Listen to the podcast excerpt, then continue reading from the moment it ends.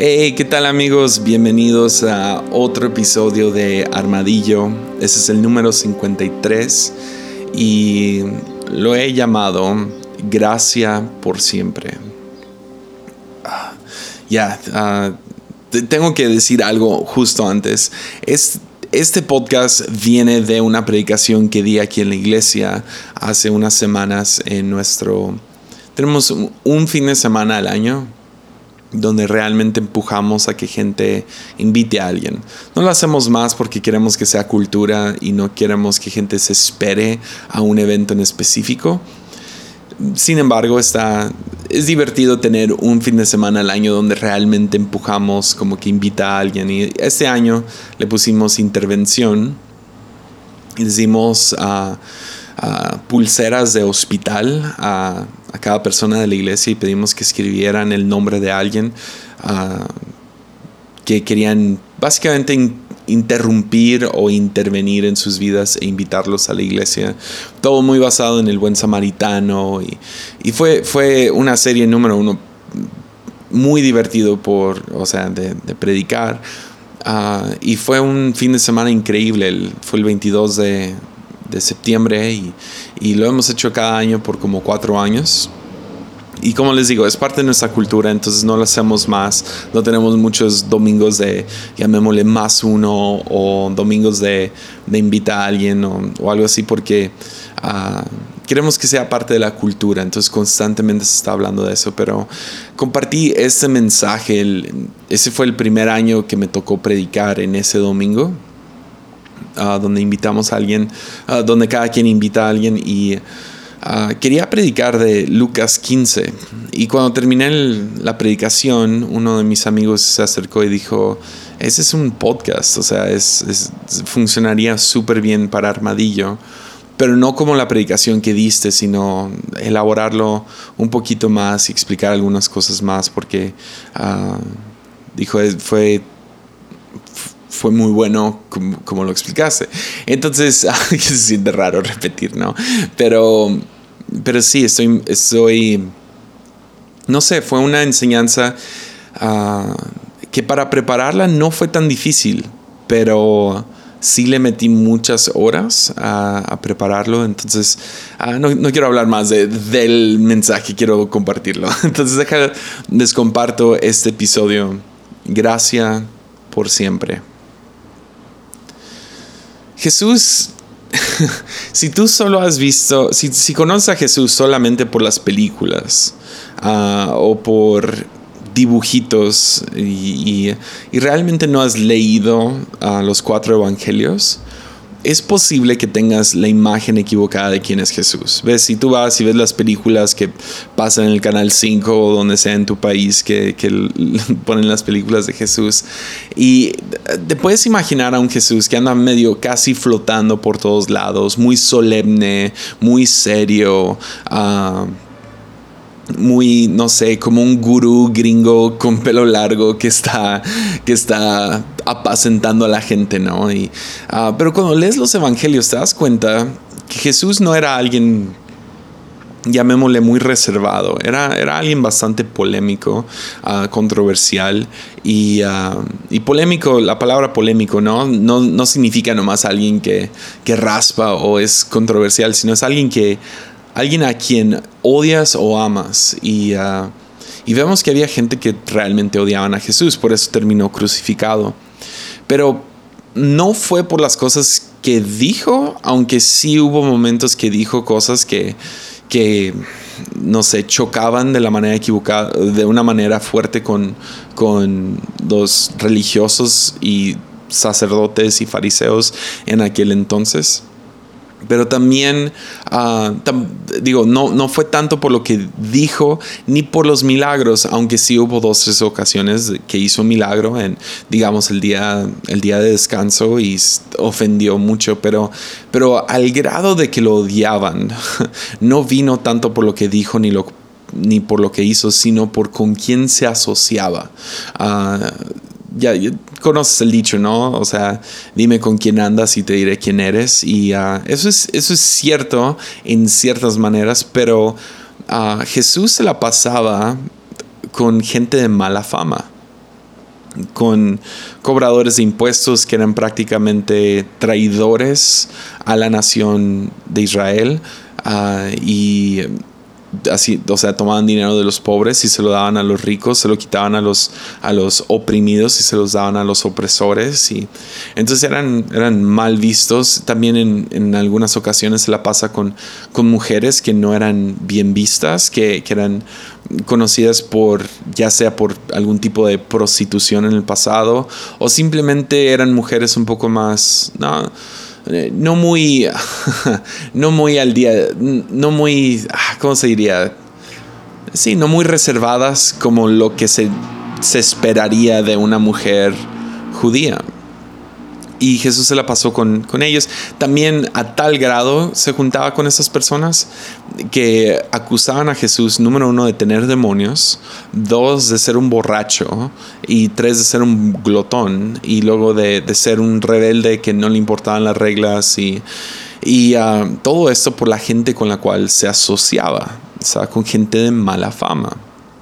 Entonces, en una ocasión vemos en Lucas 15 que los, los, maestros de la, de la, ley están quejándose con Jesús de por qué se junta con ellos. Ok, estamos, estamos de acuerdo con algunas cosas que dices y queremos conocer más de ti, pero comes con estas personas, estás con estas personas y dado lo que dice la ley, no debes de ni acercarte a estas personas. O sea, ¿qué estás haciendo?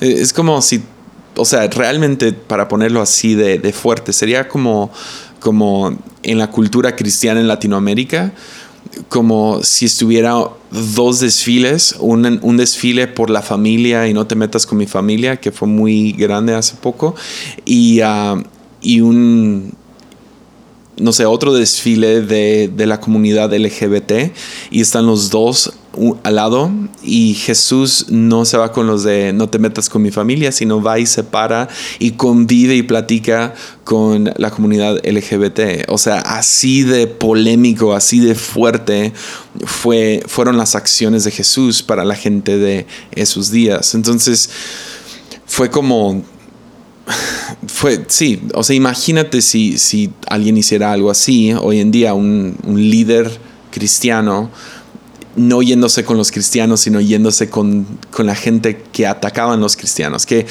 tenemos que hacer un podcast de eso después acerca de nosotros contra ellos, porque obviamente para Jesús no existe un nosotros contra ellos. Somos nosotros y nosotros.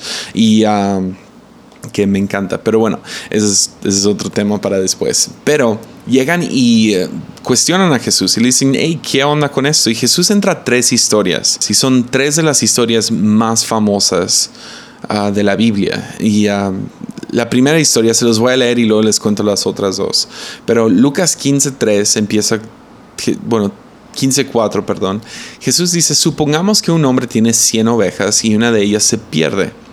¿Qué hará? Dejará a las otras 99 en el desierto y saldrá a buscar la perdida hasta que la encuentre. Y cuando la encuentre, la cargará con alegría en sus hombros y la llevará a casa.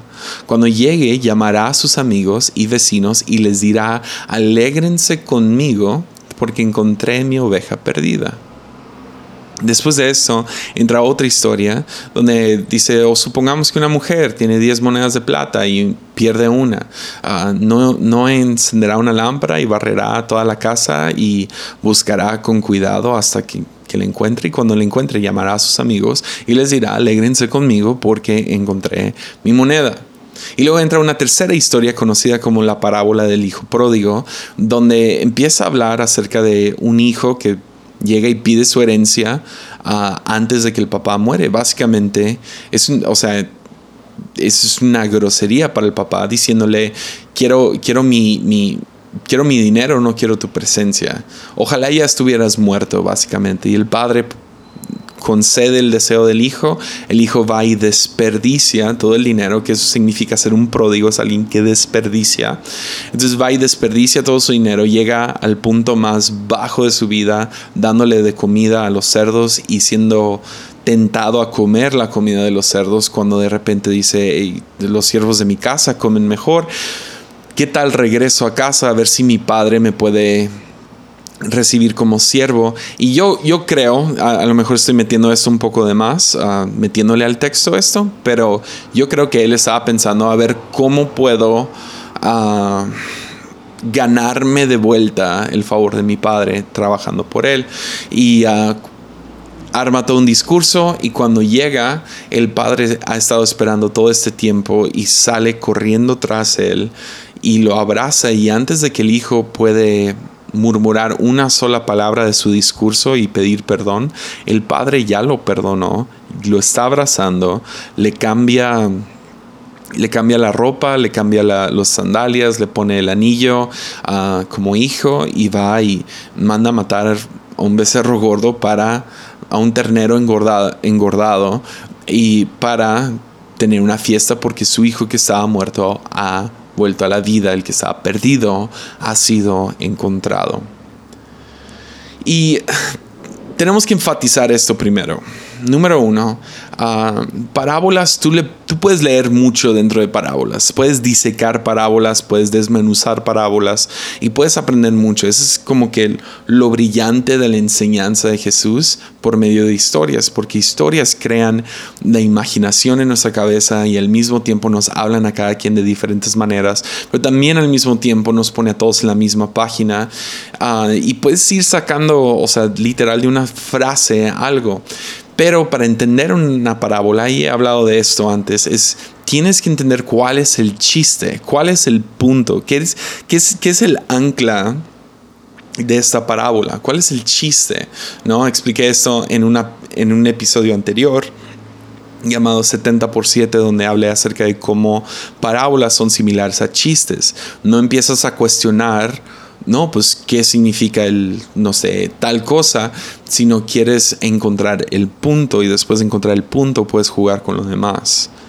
Y el punto, a pesar de que sí hay un versículo después de cada historia que dice, de la misma manera hay más alegría en el cielo por un pecador perdido que se arrepiente y regresa a Dios por que, las que, 99 justos que nos, extravi que nos extraviaron, o, hay, más alegría en el cielo por un pecador que se arrepiente que por un justo que no tiene que, arrepentirse.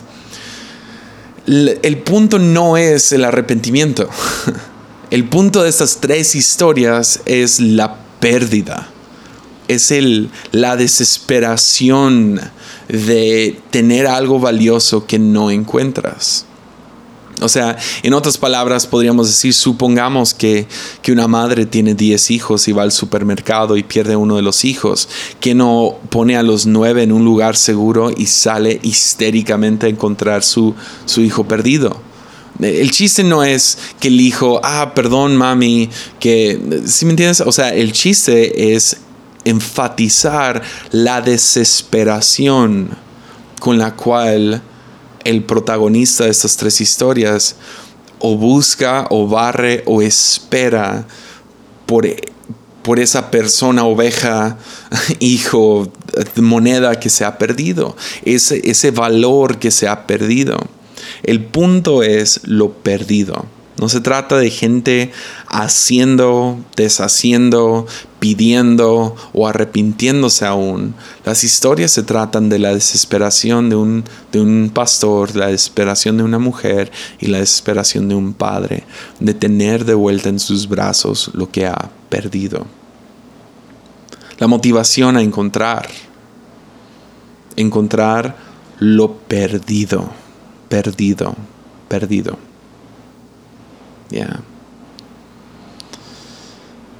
También me, gusta mucho cómo lo dice Roberto, Robert Ferrar Capón, un sacerdote que me gusta escuchar. Él hablando acerca de esas historias, él dijo, son historias de gracia, solo gracia, en las cuales no existe una sola nota de ganarse el pan tenemos que entender que estas historias se, tratan de gracia, se tratan de un regalo inmerecido. Todo se trata de gracia. el énfasis es, es la desesperación de encontrar, pero cuando encuentra hay una alegría incomparable.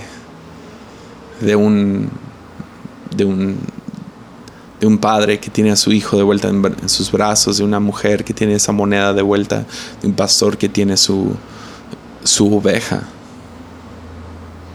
Y tenemos que entender bien que eso no se trata de corregir lo corregible, de mejorar lo mejorable.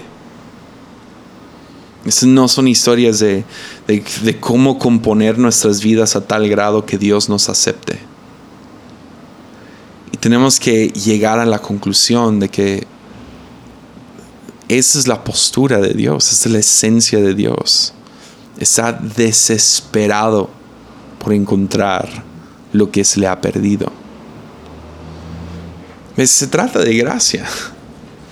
La determinación de, Dios a moverse antes que nosotros.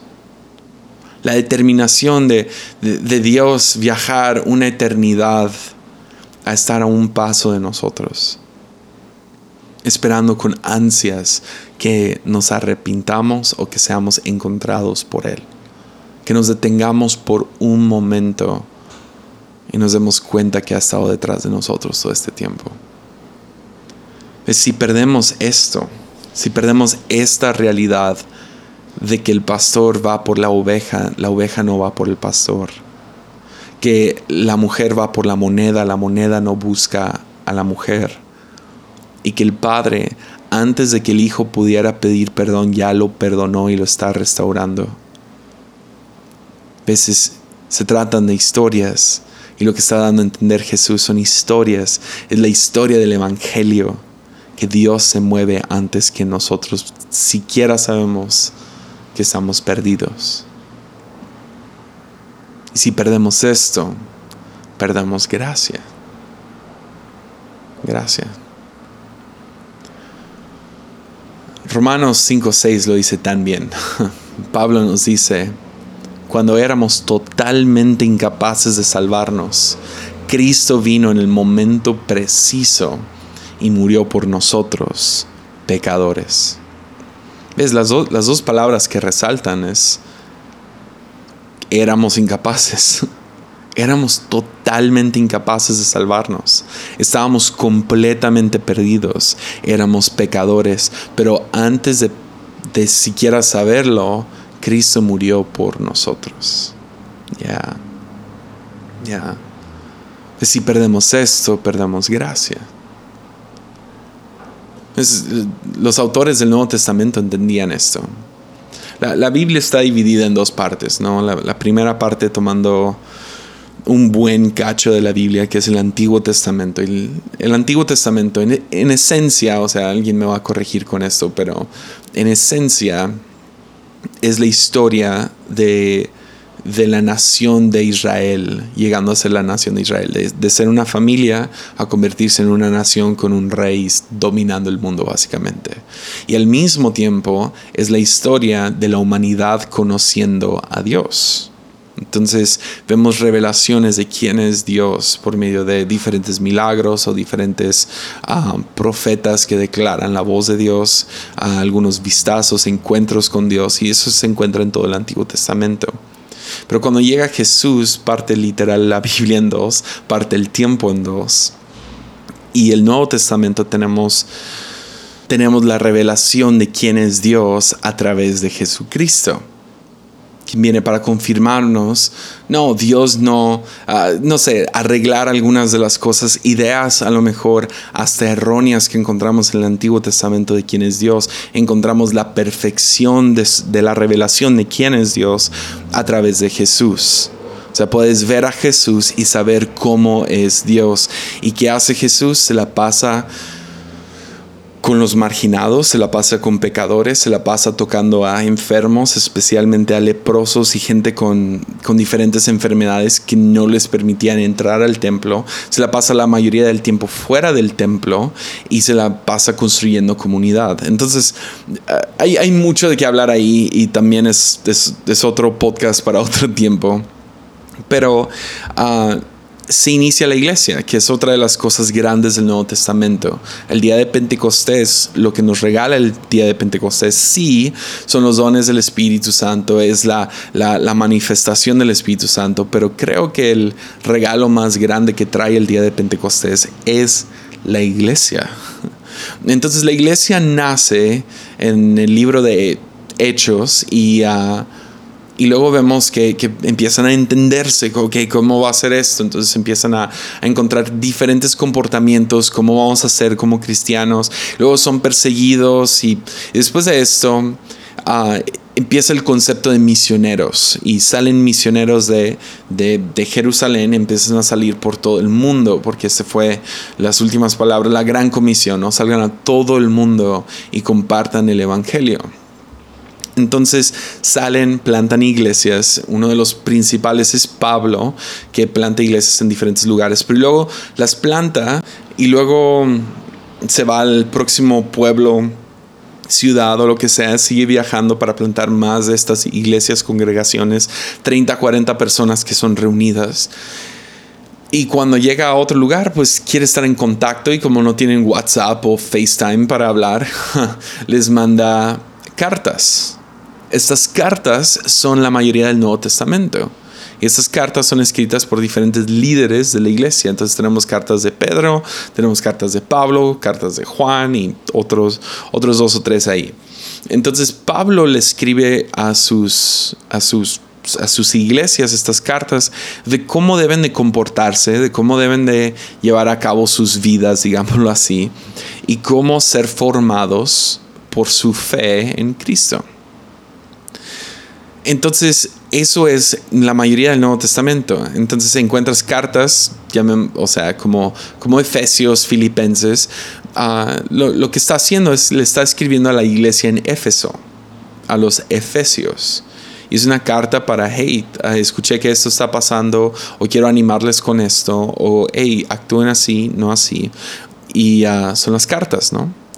Pues cada carta, la mayoría de las cartas del Nuevo Testamento que son escritas a estas iglesias, sí, tienen un montón de cosas de, cómo comportarse ah, en su, o sea, cómo comportarse dentro de la iglesia y quién puede ser líder, quién no. Les explican cosas teológicas como qué son los dones del Espíritu y cómo combatir y cuál es la actitud que deben de llevar y qué es generosidad y cosas en contra de inmoralidad sexual y diferentes cosas así. Pero antes de entrar al comportamiento cristiano, vean cómo inicia en 1 Corintios 1.3. Es primera carta de los Corintios, o sea, en otras palabras, los, los, los tepicenses, como los de aquí de Tepic, o los, sí, los mexicanos, o los colombianos, o lo que sea, ¿verdad? Entonces a los corintios les escribe y les dice que Dios, nuestro Padre, el Señor Jesucristo, les den gracia y paz. Y luego sigue hablando. Pues esta no es la, única carta que inicia así. Gálatas 1.3. Que Dios nuestro Padre, nuestro Señor Jesucristo, les concedan gracia y paz. Efesios 1. Que Dios nuestro Padre y el Señor Jesucristo les den gracia y paz. Filipenses 1.2, que Dios nuestro Padre, el Señor Jesucristo, les den gracia y paz. Primera Tesalonicenses 1.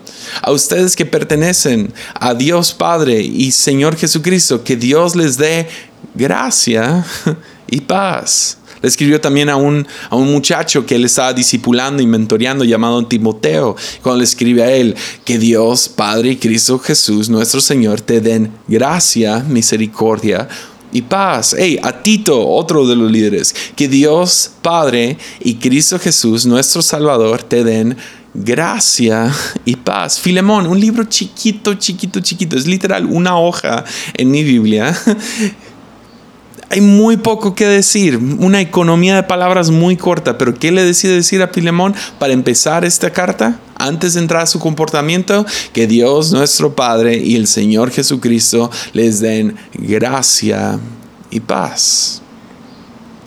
Es porque entendían algo. Antes de hablar del comportamiento, quiero recordarles, gracia, gracia Dios se mueve antes que nosotros. Gracia, gracia, gracia. Dios te ama con todo su corazón antes de que hayas sido cambiado, mientras todavía eres pecador, antes de, que pidieras perdón, antes de que seas encontrado. Gracia, gracia, gracia. Y que de gracia nazca todo lo demás. Que de gracia nazca el comportamiento, que de gracia nazca la conducta, que de gracia nazca la actitud. Y si perdemos gracia, terminamos leyendo la Biblia como, como, al revés. Y empezamos a explicar la Biblia al revés. No tiene nada de sentido. Si nomás lo hacemos de que no escuches música secular o no hagas esto, no digas groserías y no hagas la otra cosa y no, no tengas sexo antes de matrimonio y es simple moralismo, ¿entiendes? Todo tiene que nacer de la revelación de gracia. Y si perdemos esto, si perdemos la esencia, perdemos gracia.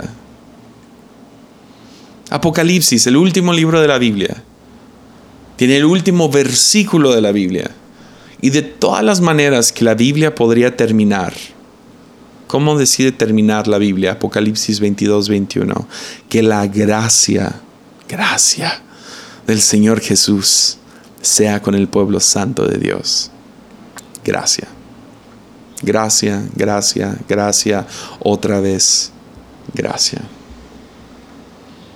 Es desde el principio se ha tratado de gracia.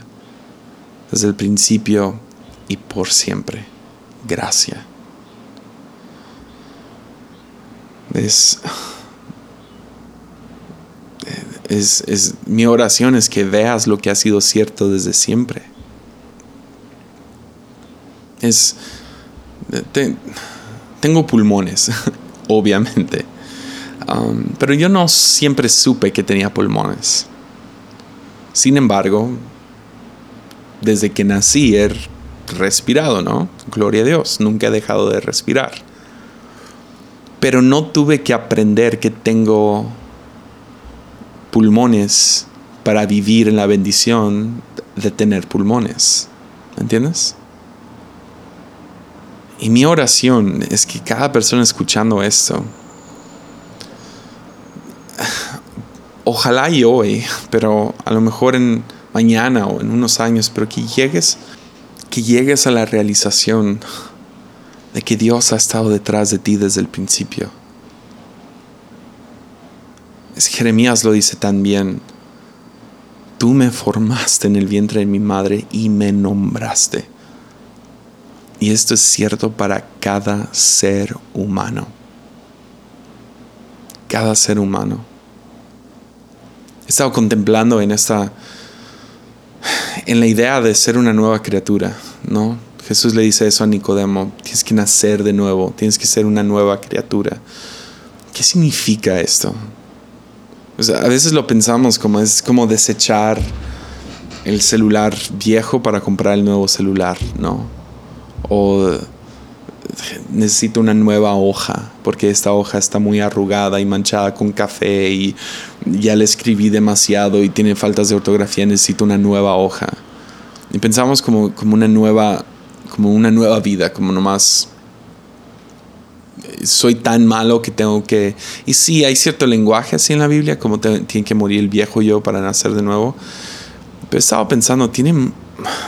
Está también muy engranado dentro de todas las enseñanzas de Jesús a regresar a ser quien nos creó a ser.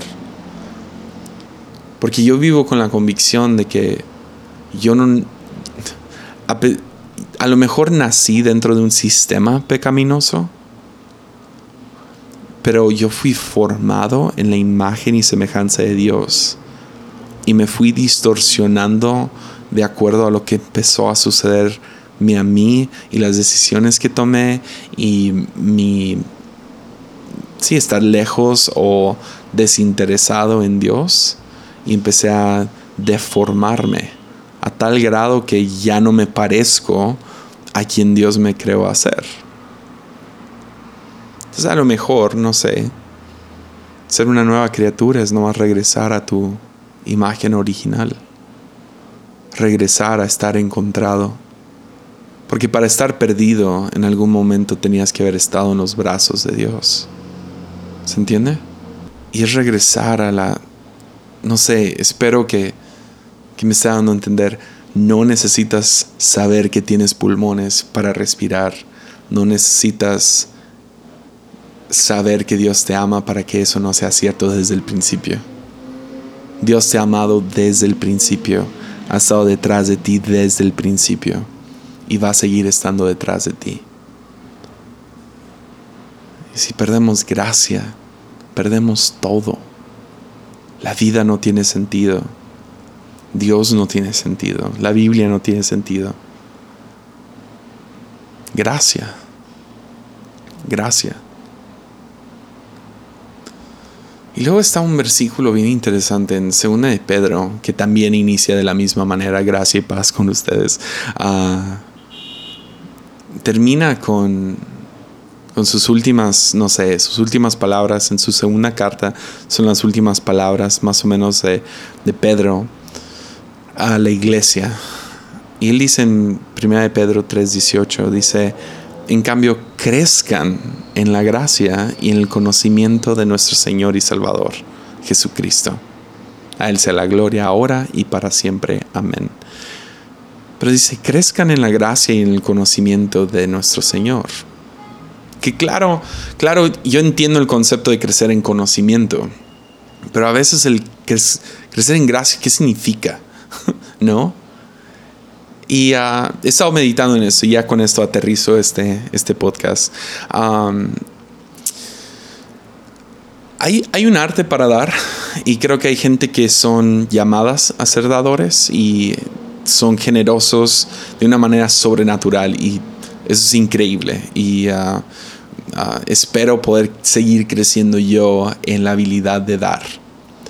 Pero no, no, no por, no sé, amo, amo el lado de dar, pero he estado pensando en este, en este concepto de dar. Cuando tú das, hay cierto control, ¿no? Pagas la cuenta, ah, no sé, le, compro un juguete a mi hijo, tengo cierta autoridad, amo a esa persona más, ah, hay, hay, hay, cierta como que, sí, yo pago la cuenta, no sé, hay, hay cierta ganancia al dar. Y eso existe, hay cierto poder, no sé, no, quiero entrar demasiado a esto porque no quiero ser negativo obviamente con la generosidad, pero si somos honestos, en el dar hay cierto poder, hay cierta autoridad que tienes al dar. Y estaba pensando en este concepto de que hay un arte para recibir también. Entonces hay un arte para dar, pero también existe un arte para recibir. Y en el arte de recibir, lo que para mí brinca de las páginas, digámoslo así, ah, es que para poder recibir, si tú alguna vez has recibido un regalo o recibido, no sé, algo que tú no puedes pagar, hay un elemento muy humillante.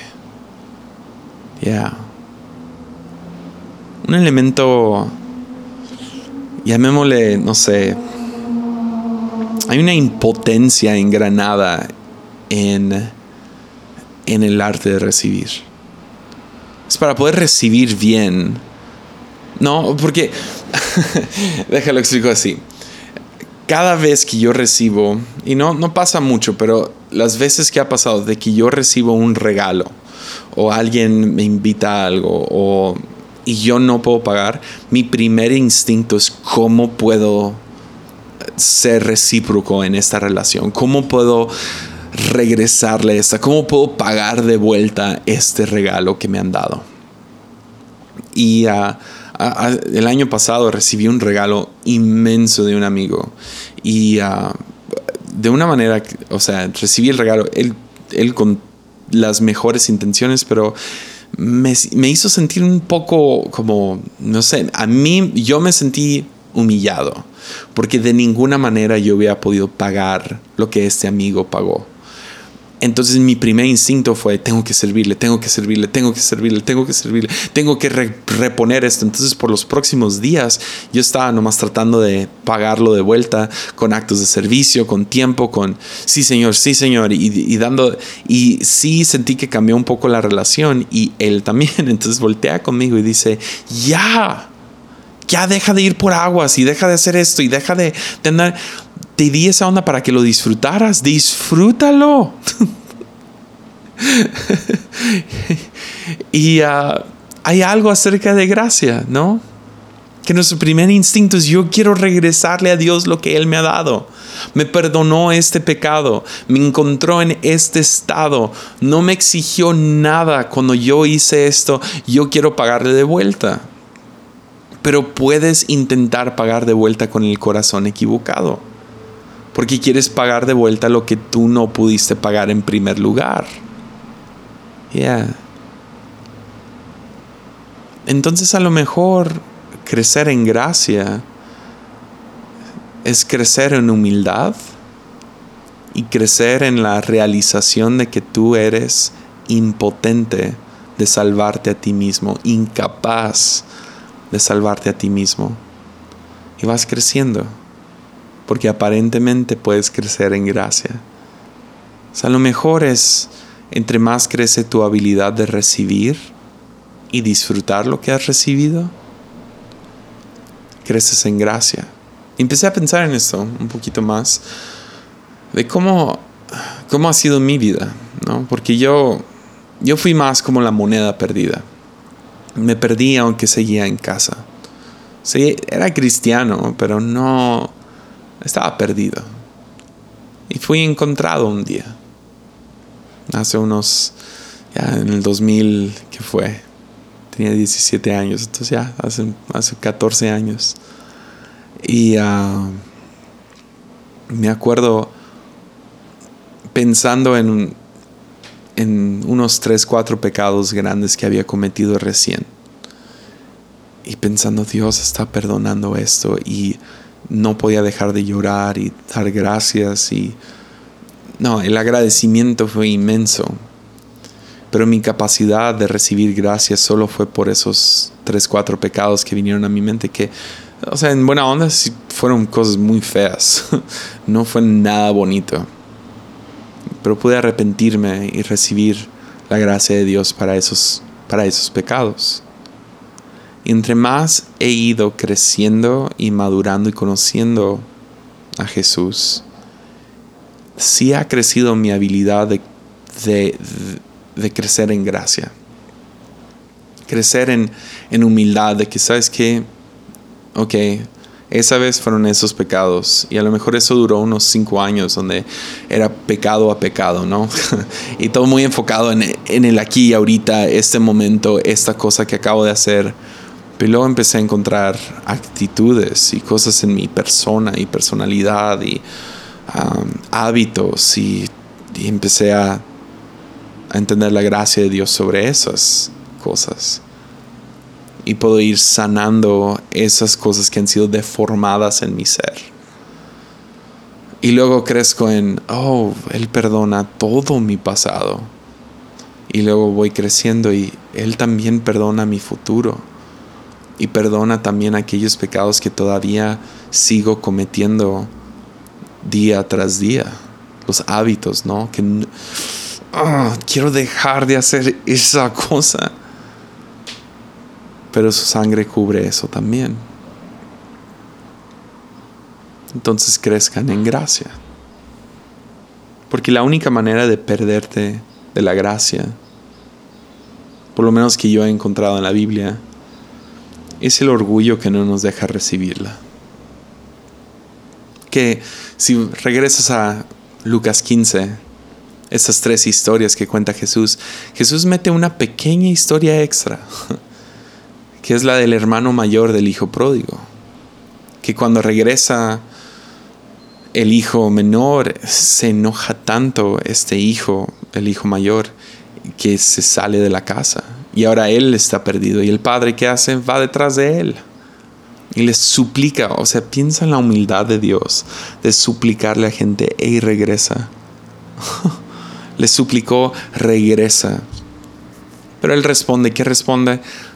Tantos años he trabajado para ti como un burro y nunca me negué a hacer nada de lo que tú me pediste. O sea, yo he sido un buen chico, yo no he hecho nada malo, yo nunca me he perdido, yo te he servido, yo he pagado, yo merezco, yo merezco un, un cabrito para festejar con mis amigos, yo merezco esta fiesta, yo lo merezco. Y sin embargo, este hijo tuyo que ha derrochado todo su dinero en prostitutas, matas el ternero engordado para celebrar. Y el padre le contesta, y ese es mi versículo favorito de toda la Biblia. Mira, querido hijo, tú siempre has estado a mi lado, y todo lo que tengo es tuyo. Ah, podrías leerlo también al revés. Hijo, yo siempre he estado a tu lado. Y estoy aquí para darte lo que quieras lo que necesites. Ya, para mí no hay, no hay versículo que encapsula mejor a Dios que este. Siempre he estado a tu lado, siempre has estado a mi lado. Siempre he estado detrás de ti. Todo lo que tengo es tuyo.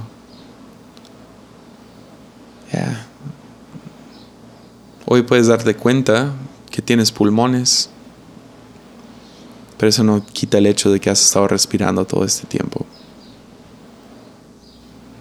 Dios te ama con un amor incondicional. Y no importa qué has hecho, qué has, qué no has hecho. Dios te ama con el mismo amor de un padre para su hijo. Y un padre bueno, ¿no? Como este. O el mismo no sé, la misma desesperación con la cual la mujer busca la moneda, te busca a ti. La misma alegría que encuentra el pastor de ovejas, que se pone la oveja sobre sus hombres, te encuentra a ti y te carga a ti. Que se trata de gracia, gracia por siempre. Y si perdemos gracia, perdemos todo. Ánimo.